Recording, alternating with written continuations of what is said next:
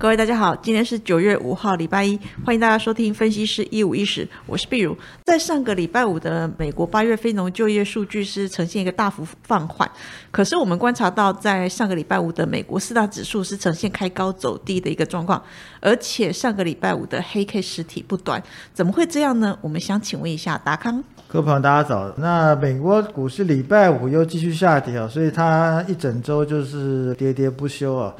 当然，我觉得最主要原因就是这个 FED 的态度问题啊。就礼拜五来看的话，那八月份的非农就业指数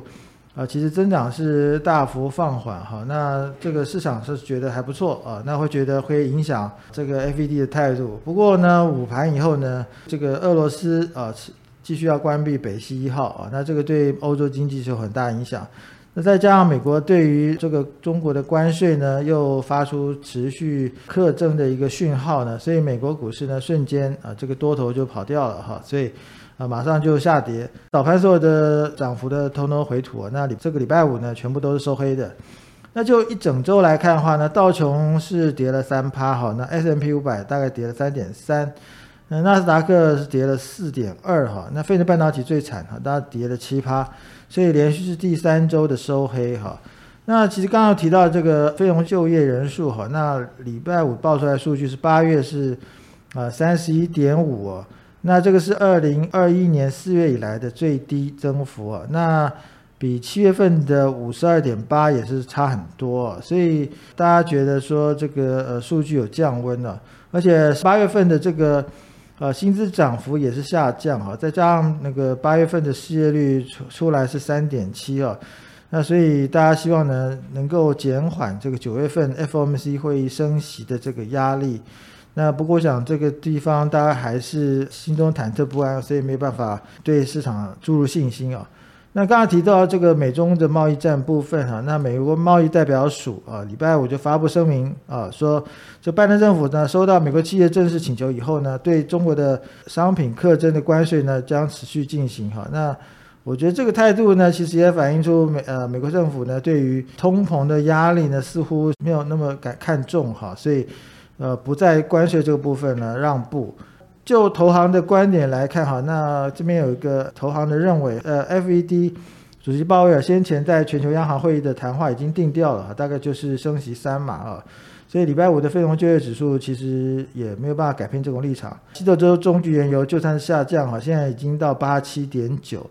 那恐慌指数是二十五，哈，所以这个看起来的话，那个通膨是是慢慢的降低，但是啊，市场的紧张情绪是慢慢的升高。好，谢谢达康。那其实达康讲的很清楚，就是虽然说非农就业数据是大幅放缓，可是看起来啊，联储会。主席 Powell 他并没有去改变 Fed 定调在九月份升息三码的前景。其实我在最近的这个新闻上面有看到有人在讲说，像 Powell 他最近的一些动作，对于整个金融市场就几乎等于是长新冠，所以大家就是跟着他的一些呃态度去做一个起舞。在美国联储会的这个部分是呃对市场造成长新冠，对于台股的一个后续不晓得会怎么样影响？想请问达康。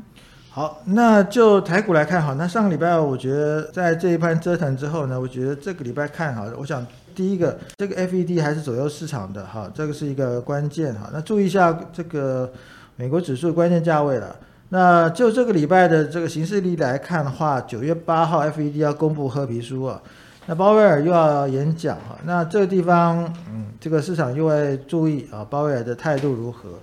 那第二个呢，其实上呢。呃，美国股市呢，已经大概回吐六月以来哈一半的涨幅哈，那这个盘势呢，其实已经转弱。如果再往下走的话呢，其实会穿过一个关键价位哈。那建议这个地方呢，如果继续大概再跌一点的话，我想大概美国股市就是一个呃确定是转弱哈。那我觉得建议大家就是要解码阴影。那第二个就台股的强弱势来看的话，事实上强弱这边已经拉近了哈。现在看起来台股在这个集中市场是蛮弱的哈，但是 OTC 还是蛮强的。那在台股其实从七月份得到国安基金的出手激励之后呢，两个月大概涨了一千五百点哈。那不过大家也都知道哈，这个呃反弹是不太可能一次就 V 型反转哈，那可能会打第二只脚，或者至于形成三重底。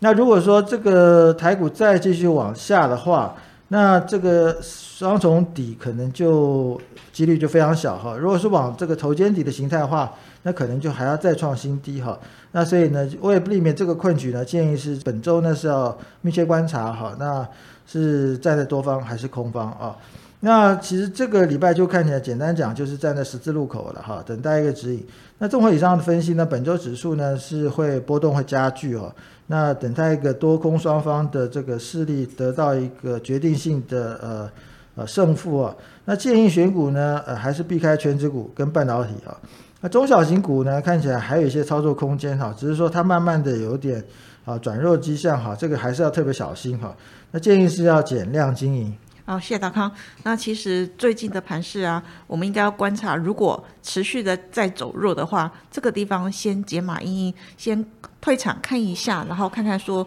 市场的状况怎么样，再来重新进场还是来得及的。那以现在来看的话，刚刚达康也跟大家讲说，大病是不太可能立刻就痊愈的，所以说打回第二只脚，甚至是三重底，应该也是不意外的。那在盘市它这个地方，可能大病没有办法。快速的痊愈，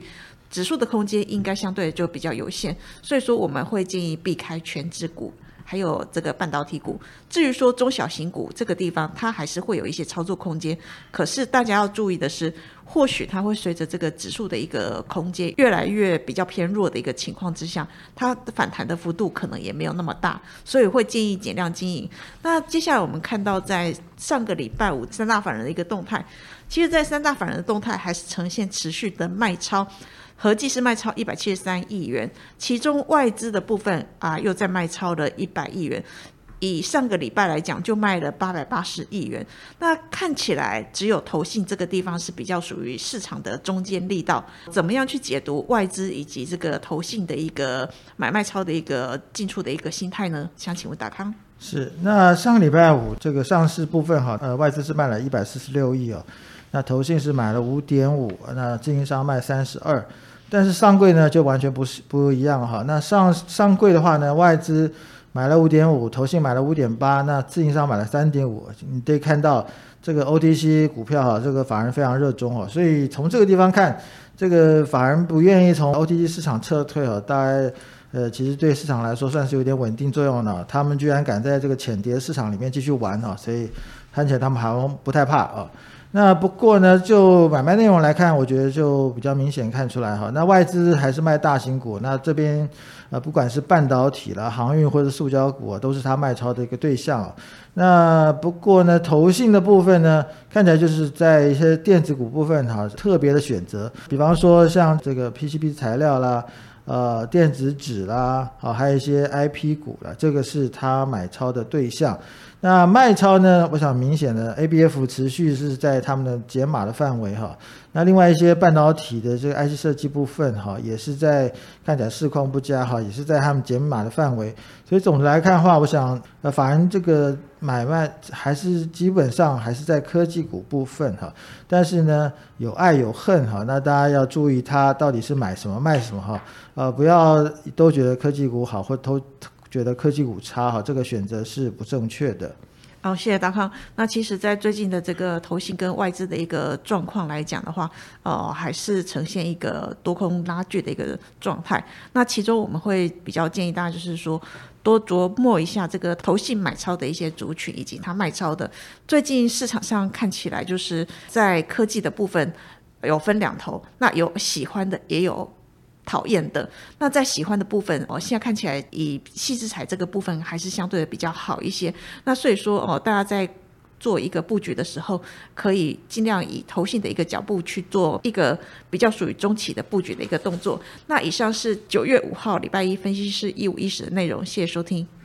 本公司与所推介分析之个别有价证券无不当之财务利益关系。本节目资料仅供参考。投资人应独立判断、审慎评估并自负投资风险。